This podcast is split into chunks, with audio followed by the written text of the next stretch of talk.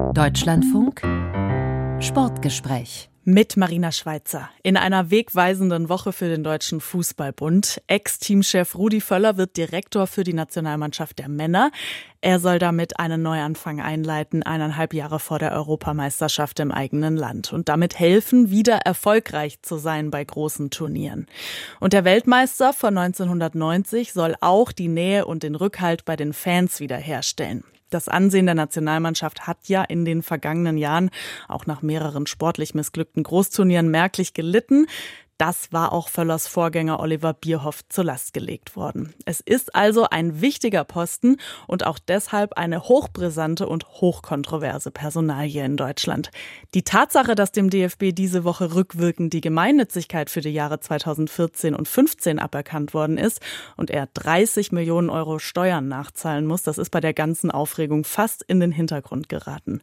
Und das besprechen wir mit einem, der den DFB von innen kennt und zwar vom höchsten Posten aus aus mit dem ehemaligen Präsidenten des Deutschen Fußballbundes, Fritz Keller, der dieses Amt von September 2019 bis Mai 2021 bekleidet hat. Schön, dass Sie da sind, Herr Keller. Willkommen. Hallo, guten Tag, Frau Schweizer. Freut mich sehr. Herr Keller, ist Rudi Völler der richtige Mann? Also ehrlich, ich habe Freudensprünge gemacht, wo ich gehört habe, dass er bereit ist, das zu übernehmen, weil er hat großartige Erfahrungen als Spieler, als Trainer, als Manager. Und äh, eigentlich hätte er jetzt was Besseres zu tun, wie das, was er jetzt dann macht. Aber es ist ein, spricht einfach die Liebe zum Fußball bei ihm dazu. Und äh, er hat es ja gelernt, in den letzten Jahren zu managen und Kurzwege, schnelle Entscheidungen irgendwo zu bringen, weil sonst kommt man in der Bundesliga, wo ein absoluter Verdrängungswettbewerb ist, nicht weiter.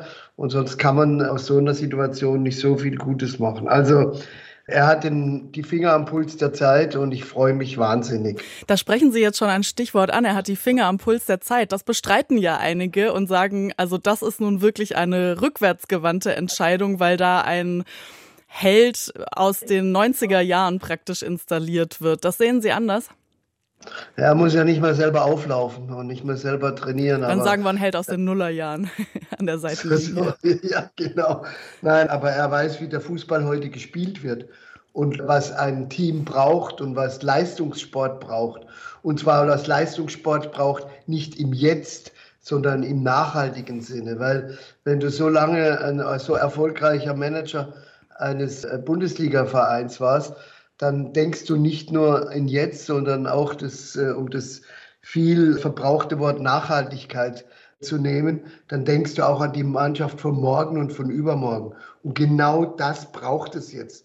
Und auch Zuversicht für die Mannschaft, dass sie wissen, da ist einer, da prallt alles ab und der weiß, wir konzentrieren uns auf den Sport und es geht hier nicht um irgendwelche PR-Maßnahmen oder sonstige Geschichten, sondern wir fokussieren uns auf unsere Ziele und dann können wir unsere Werte auch selbstverständlich vertreten.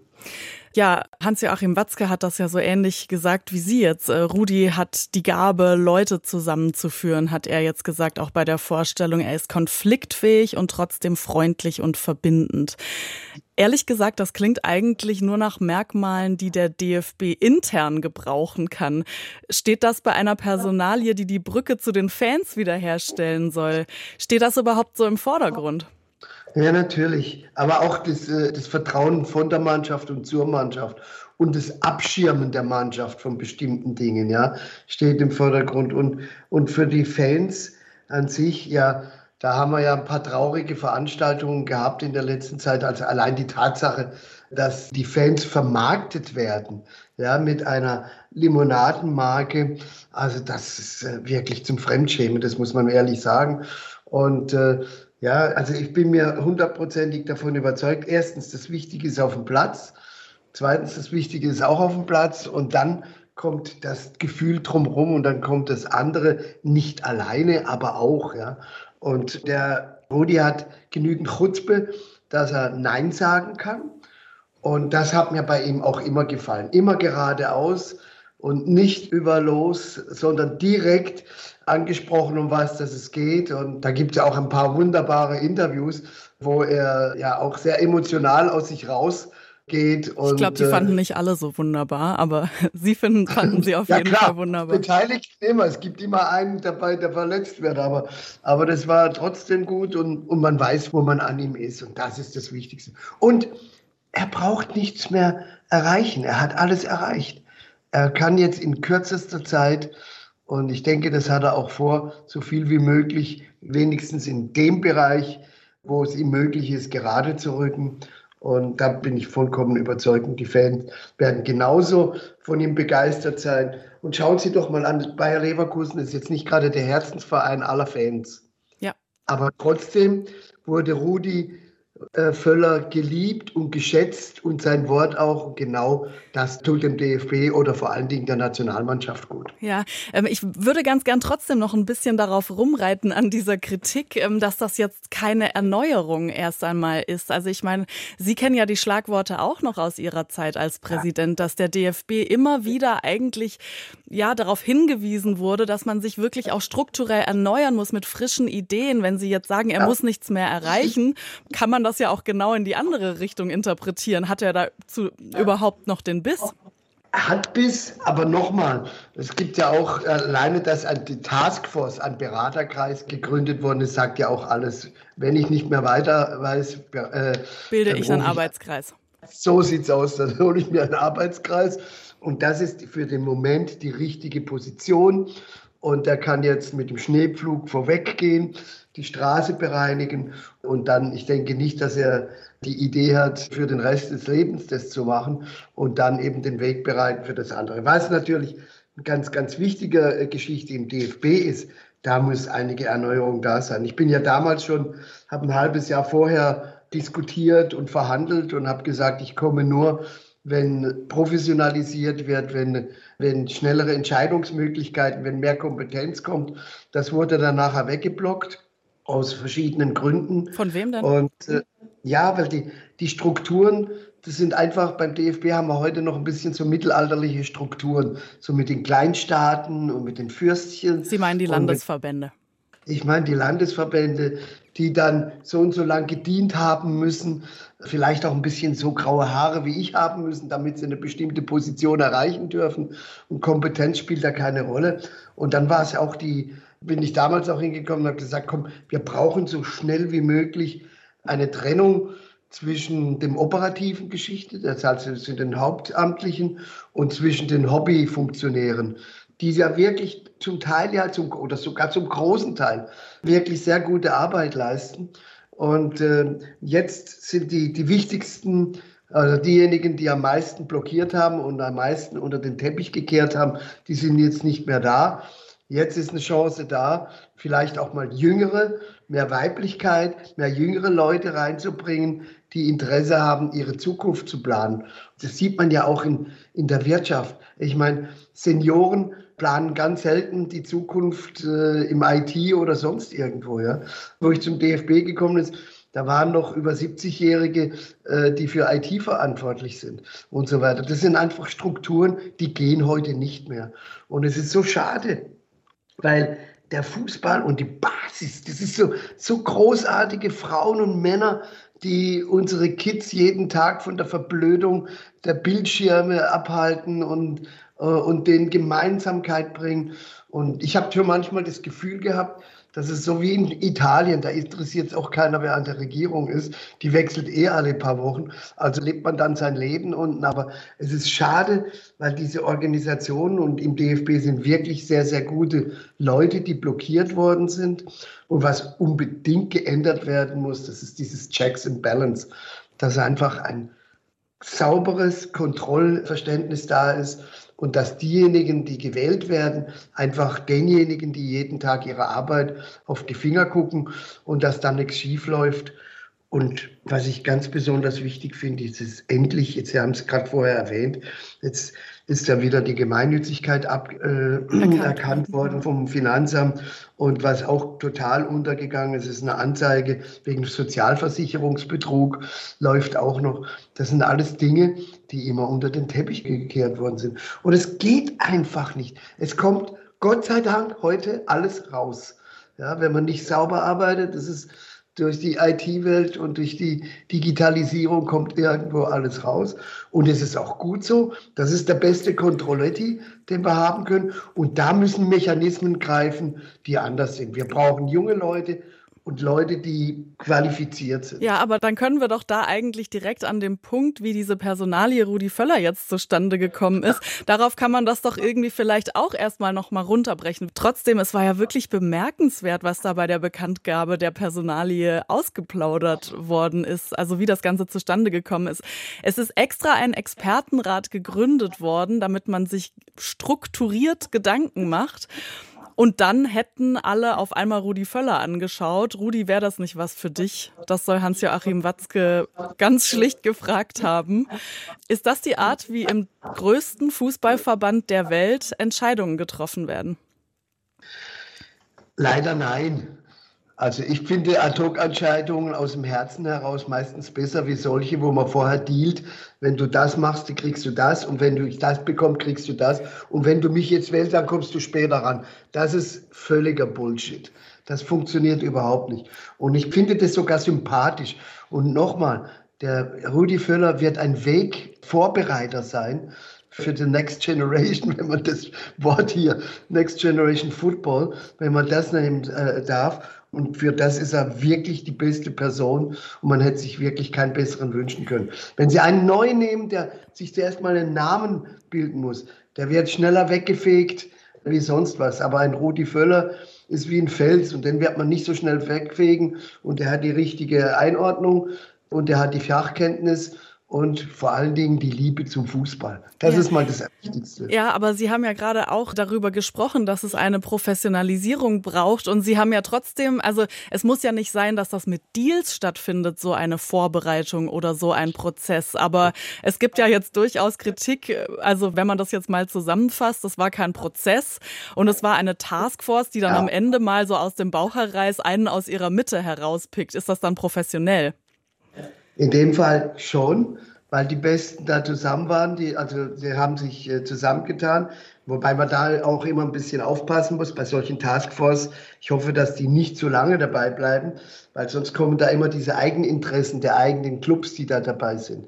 Aber Sie haben natürlich recht, im großen Industriebetrieb geht man hin und macht eine Ausschreibung und dann guckt man, was muss der können und so weiter und so fort. Dazu haben wir aber keine Zeit. Wir haben demnächst die Euro und für die Euro muss die Mannschaft stabil sein und dann schauen wir weiter. Dann wissen wir schon. Und für den Moment ist es das Richtige und es gibt nicht immer ein fertiges System in der Schublade. Und ja, ich bin bei Ihnen. Für langfristige Geschichte, wenn man dann eine junge oder einen jungen Manager irgendwo rausholt, dann muss ein Prozess gemacht werden. Aber für das hat man jetzt hier gar keine ja, Zeit. Ja, aber die Diskussion um die Personalie Bierhoff und auch seinen Posten, die stand ja seit Jahren im Raum. Also hat man sich nicht schon in den Jahren seit Russland 2018 Gedanken im DFB gemacht zu der Frage, was kann denn danach kommen? Und der Eindruck bei solchen Personalien ist ja vielleicht dann schon, der DFB ist irgendwie überrumpelt. Frau Schweizer, die Hauptprobleme, die beim DFB waren, war nicht Bierhoff. Das ist nicht mehr so einfach fokussiert nachher auf eine Person, sondern die Hauptprobleme waren diejenigen, die im Hintergrund entschieden haben, ohne dass sie irgendwelche Kompetenz oder irgendwelche Erfahrungen im, im Leistungssportbereich haben. Was denn entschieden das, haben? Ja, äh, zum Beispiel, egal was, neue Positionen, neue äh, Fußballlehrerinnen und Lehrer und so weiter und so fort. Oder vor allen Dingen verhindert haben, äh, dass in Deutschland oder beim DFB die Jugend- und Fußballarbeit gemacht worden ist. Da sind wir 20 Jahre hinten dran. 20 Jahre. Gucken Sie sich mal so kleine Länder wie Österreich, Schweiz an, Belgien oder großes Land Frankreich, was für Fußballer die hervorgebracht haben.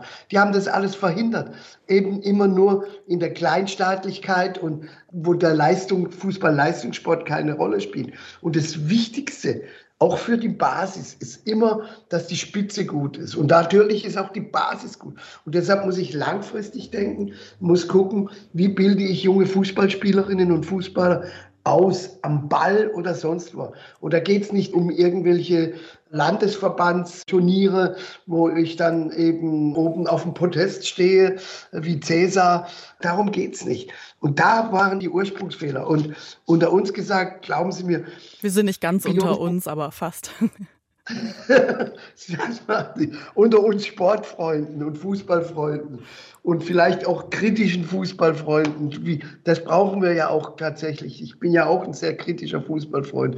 Und, und dass da einfach mehr für den Fußball gedacht wird und nicht fürs Funktionärstum und für eigene Posten. Ja, man könnte aber ja natürlich schon sagen, dass die Landesverbände ja auch irgendwie für eine Basis stehen und für einen Föderalismus im Prinzip im Fußball. Das, das wird also, ja durchaus auch als wichtig unterstrichen. Ja, keine Frage. Aber wissen Sie, nochmal, die Basis ist sehr oft unter den Landesverbänden. Und das sind die Vereine, das sind die Vereinspräsidentinnen, die Vereinspräsidenten, das sind die Helden des Fußballs, sind für mich die Trainerinnen und Trainer, die drei, vier Mal in der Woche unsere Kinder und Jugendliche zusammenbringen und diejenigen, die den Platz sauber machen und diejenigen, die den Platz mähen, die bei den Kommunen kämpfen, damit wir genügend Plätze haben und so weiter und so fort. Und das ist so schade und es gibt da wirklich sehr gute Verbandspräsidenten, keine Frage. Aber die reinen Karrieristen, das geht am Fußball vorbei. Und vielleicht auch nicht bewusst, aber unbewusst, weil da ist ein Hamsterrad entstanden. Und lass uns das Hamsterrad mal anhalten und flach machen und ein paar Kreuzungen reinmachen und dann wird es schon. Also an für sich ist, es, ist die Fußballfamilie eine wunderbare große Familie, die auch lernen muss zu streiten und lernen muss, unterschiedliche Auffassungen zu haben, aber vor allen Dingen alle mitnehmen muss. Und da bin ich auch bei den Fans und bei der Nationalmannschaft, ja. Mhm. Ich meine, ich will da ganz kurz nochmal, bevor wir da jetzt nochmal gleich drauf kommen, auf diese Brücke auch zu den Fans. Äh, trotzdem interessiert mich das jetzt schon, wenn Sie da auch so aus dem Innenleben des DFB berichten und was Sie da dann auch gestört hat. Ich meine, Sie sind ja nicht nur Präsident des SC Freiburg gewesen, sondern sind ja auch als Unternehmer mit namhaftem Winzerbetrieb und Restaurant in die Sache reingegangen. Was hat denn der Unternehmer Fritz Keller gedacht, als er die Arbeitsweise und die Strukturen im DFB dann irgendwann ganz von innen kennengelernt hat? Waren Sie da manchmal äh, konsterniert? Ehrlicherweise ja, weil ich habe schon gewusst, dass die Wege etwas langsamer sind wie beim Verein und beim SC Freiburg stand ich auch dafür, für die Reduzierung von Gremien. Das heißt, das, was ein Unternehmen heute ausmacht, Geschwindigkeit und Entscheidungen zu bringen. Ja. Gucken Sie sich in der Unternehmerwelt heute an. Alle großen Unternehmen weltweit, die haben ganz klein angefangen und mit wenig Gremien, mit wenig Stops dazwischen und auch erfolgreiche Länder und alles. Und Natürlich war das für mich ganz schwer, hier äh, zunächst mal Zuständigkeiten, hinter der sich jeder versteckt. Und wenn eben was auf dem Boden liegt und ich laufe da dabei, dann, auch wenn ich da nicht zuständig bin, dann hebe ich das halt auf. Und da versteckt sich jeder aus juristischen Gründen hinter Zuständigkeiten, auch aus Angst um seine Karriere. So etwas Ähnliches kennt man auch in der Politik. So etwas Ähnliches kennt man auch in großen Konzernen. Und das darf nicht sein. Und wir brauchen auch dort und im Fußball auch eine gute Fehlerkultur. Also beim SC Freiburg haben wir diese Fehlerkultur entwickelt. Also die Woche müssen wir wieder üben nach dem 6 zu 0. Und das gehört halt einfach dazu. Und jemand, der entscheidet, der macht auch Fehler. Der muss Fehler machen. Weil wenn er keine Fehler macht, dann entscheidet er nichts. Aber wenn niemand etwas entscheidet, dann bleibt, kommt man dahin, wo der DFB hingekommen ist, dass wir viel zu wenig junge Fußballspielerinnen und Fußballer haben, die mit dem Ball am Fuß was Also Ihnen fehlt der Mut bei den Entscheidern. Nee, Ihnen fehlt der Mut im DFB, bei den EntscheiderInnen ja, und Entscheidern. Ja, und leider auch, ich meine, man sollte schon ein bisschen Erfahrung haben, dass man einen, einen Verein geführt hat, egal auf welcher Ebene. Ja. Im Amateurbereich finde ich das großartig, die alles machen. Aber ein bisschen Erfahrung in dem Bereich sollte man auch machen, damit man weiß, wie man den Vereinen gut tut. Ja. Fritz Keller ist zu Gast im Deutschlandfunk Sportgespräch. Er war von 2019 bis 2021 DFB-Präsident und wir sprechen über die Neuaufstellung im Verband für die Nationalmannschaft der Männer. Herr Keller, Sie haben es gerade schon so ein bisschen angesprochen, wie wichtig diese Europameisterschaft 2024 auch ist. Vielleicht auch für die Brücke zwischen den Fans und der Nationalmannschaft. Wie kann das denn gelingen, diese Brücke wieder stabil aufzubauen? Ja, erstens, dass man auch den Fans mehr Eigenständigkeit gibt und selber entscheiden lassen oder selber zusammen kreativ etwas entwickelt und es nicht vorkaut. Vielleicht sogar mit dem Branding von irgendeiner Company dazu. Und dass man die Emotionen selber lässt. Und äh, ich meine, die Nationalmannschaft sind und sollten die besten Spieler aus einem Land sein. Ja? Und äh, was ich auch, by the way, noch wichtig finde, ohne Rückhalt in der Gesellschaft und der Bevölkerung gewinnt keine Nationalmannschaft einen Blumentopf. Das war diesmal übrigens nicht der Fall. In keinster Weise. Die hatten eine so schwierige Position und die mussten sich dann entscheiden, ja, müssen wir jetzt, was die Funktionäre mir vorkauen, jetzt hier öffentlich auftreten und, und hier äh, praktisch als einzige mahnend, weil die anderen in Europa nicht mitgemacht haben, hier so auftreten. Das hat die Mannschaft gespalten, übrigens auch die Fans davon abgehalten, die Mannschaft zu unterstützen. Wie haben Sie und das denn beobachtet vor und während der WM in Katar? Also war das ein Fehler, ohne Antworten von der FIFA da eine Konfrontation um ein Symbol wie diese One Love Kapitänsbinde zu provozieren? Es waren von Anfang an hausgemachte Fehler auch vom DFB, weil da hätte man im Sommer, wir wissen, glaube ich, schon länger, dass die Weltmeisterschaft in Katar ist und dass das nicht gerade der idealste Ort ist, um eine Weltmeisterschaft auszuführen, aus unterschiedlichen Gründen. Ja, und aus unterschiedlichen Kulturen und so weiter und so fort. Und dann hätte man früher schon im Frühjahr schon anfangen müssen, sagen, okay, das ist unser Standpunkt, da wollen wir hin, das wollen wir, das müssen wir juristisch prüfen und dann ist man durch und dann die Konzentration dann auf den Fußball lassen. Und wenn man dann gewonnen hat und wenn man dann die Blumentöpfe zu Hause hat, dann kann man sie gießen und kann sagen, hier, wir wollen mit gutem Beispiel mit unseren Werten vorangehen. Also es ist ja nicht verkehrt, für solche Werte einzustehen, ganz im Gegenteil. Wir können stolz darauf sein, dass wir das bei uns in unserem Lande tragen dürfen. Aber andere Länder sind auch noch nicht so weit und wir sind nicht der Nabel der Welt. Das muss man einfach so sehen. Und wenn wir international was reißen wollen, dann müssen wir die anderen mitnehmen und Step by Step eben diese wunderbare Welt bei uns auch nicht immer wunderbar ist, aber immer die, äh, alle Möglichkeiten dazu. Aber zurück zu den Fans. Ja. Es ist mir als eine der ersten Handlungen gelungen, mit äh, Verhandlungen mit der UEFA damals die Stehplätze zuzulassen wieder.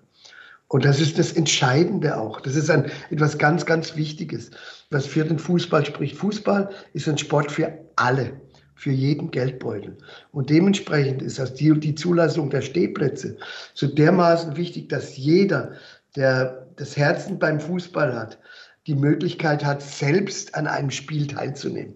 Das war bei dieser Weltmeisterschaft leider nicht der Fall. Das müssen wir wieder gucken bei der Euro 24 bei uns. Und die Euro 24 ist eine Chance, das Land wieder ein bisschen zu einem. Also wir polarisieren an allen Polen und da ist die Chance des Fußballs. Ich träume da immer noch von äh, 2006, was auf den Straßen gegangen ist. Und ich träume also nicht der Weg dahin, aber von dem Ergebnis und was wir für ein gutes Bild in der Welt durch das, durch diese Mitmenschlichkeit angebracht haben. Und es ist vielleicht auch dann an der Zeit und vielleicht mit etwas Glück können wir ja etwas selber Toleranz üben und auch von anderen Toleranz einfordern. Und das ist das Schöne eigentlich am Fußball. Und wenn wir diese Messages, die haben die Fans von sich aus. Das brauchst du denen gar nicht sagen. Ich brauche da keine PR-Agentur, sondern ich brauche da einfach mal einen Kreis, mit dem man diskutiert, um was geht es. Hört mal rein, was die Fans wollen. Und dann kann man gucken, wie man darauf eingehen kann. Ja, aber die Fanorganisation Pro Fans zum Beispiel, die löst sich jetzt nach über 20 Jahren auf, weil sie keine Hoffnung hat, weil sie keine Dialogbereitschaft im DFB sieht, um wirklich Faninteressen durchzusetzen. Gab es jetzt ein langes Interview auch bei sportschau.de diese Woche. Wie viel Sorge bereitet Ihnen das dann in dem Kontext?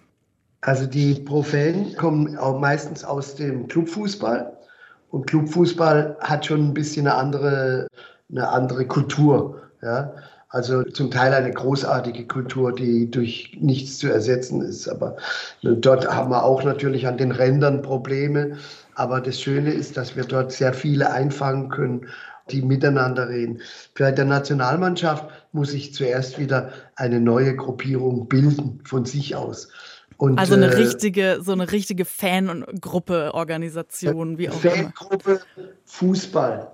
Eine Fangruppe Fußball. Nicht eine Fangruppe vom Club oder von dem oder eine Fangruppe Fußball. Weil letztendlich äh, spielen dort die besten Spieler einer Nation. Wenn man Interesse und Freude am Fußball hat, dann ist man dort richtig aufgehoben.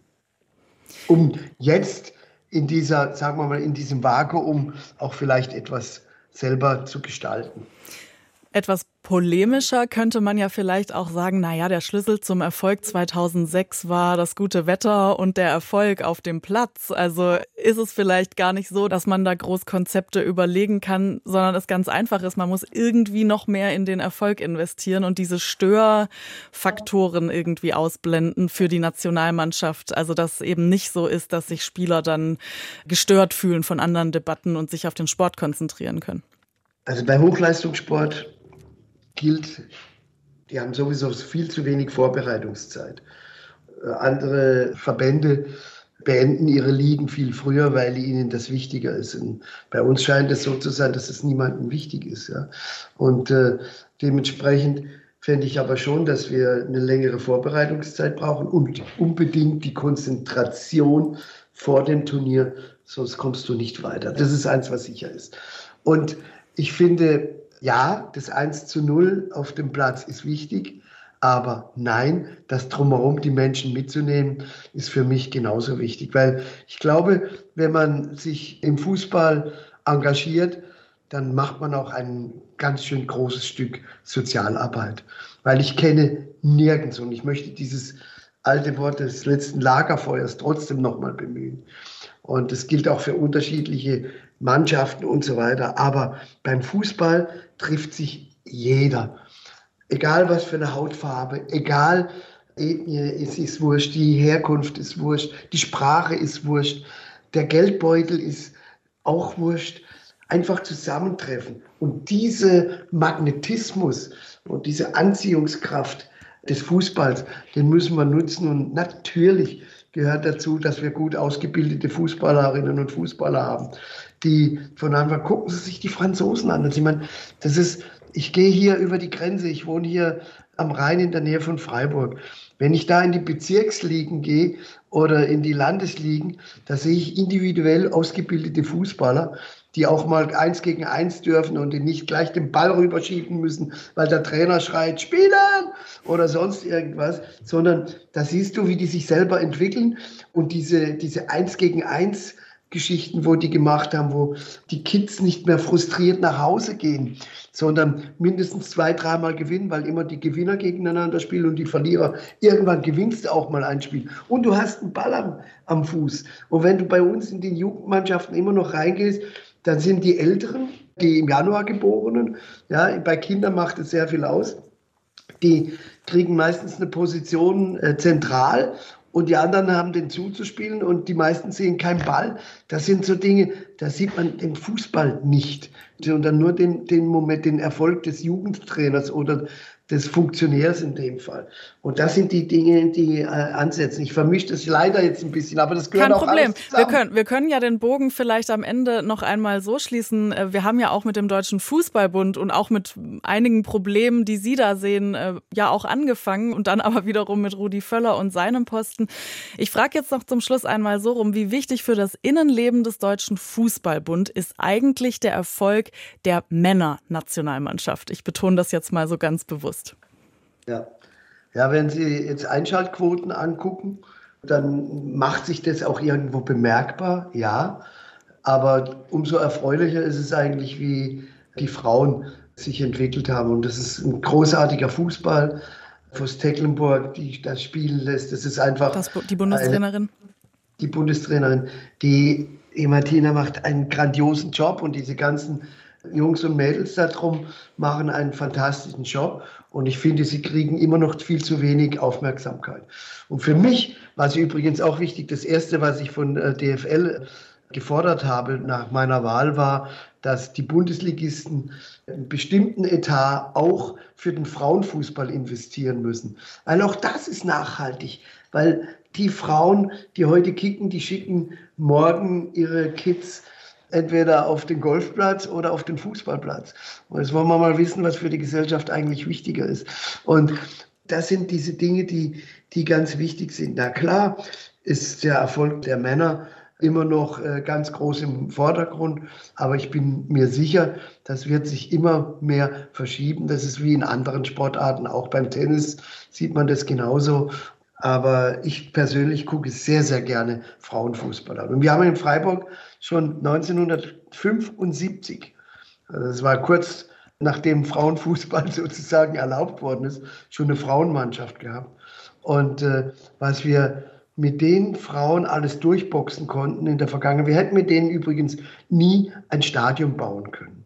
Weil das ist mit Bürgerbefragung geht in Deutschland sowieso nichts mehr. Also niemand ist für etwas Neues, sondern immer nur gegen etwas. Und die wussten genau, dass wir dadurch auch Geld erwirtschaften, wo wir auch den Frauen- und Mädchenfußball unterstützen können. Und das braucht es auch für den Gesamtfußball. Es gibt nur ein Fußball und da gehört alles zusammen. Aber natürlich hat es einen anderen Wumms, wie man das in der Politik neuerdings zu pflegen sagt, wenn die Männer Weltmeister werden oder die Frauen Weltmeister. Das ist leider so. Das war das Sportgespräch mit dem ehemaligen DFB-Präsidenten Fritz Keller. Herr Keller, danke für Ihre Zeit.